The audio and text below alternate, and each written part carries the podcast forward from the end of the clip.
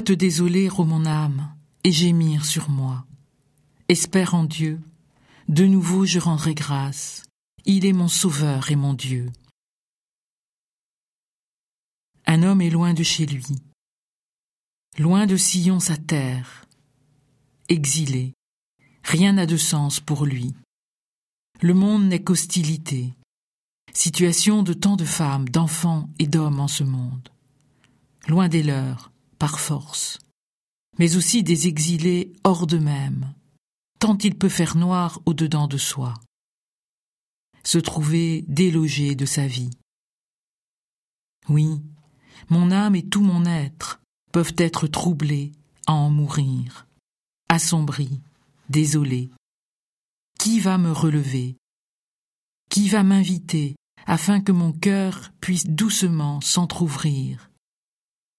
Qui peut me délivrer, me rendre visage d'humanité? Je ne sais. Mais que faire alors si l'obscurité ne semble pas se lever? Se cacher Se figer Rester pétrifié? Ou lentement, non sans peur, et les yeux écarquillés, se risquer à avancer, avec tous les aléas que cela comporte, se tromper de chemin, être trop fatigué pour aller jusqu'au bout. Mais un autre choix, humain, est-il possible dans l'existence?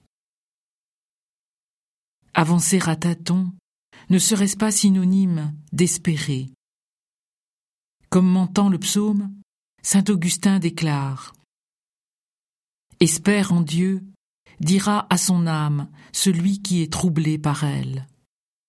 Entre-temps, vis dans l'espérance. Espère en Dieu. Il est mon sauveur, mon Dieu. C'est ma supplication à chaque aurore, dans ce voyage au tracé inconnu, affronté au non-sens, mais goûtant aussi aux joies des presque rien.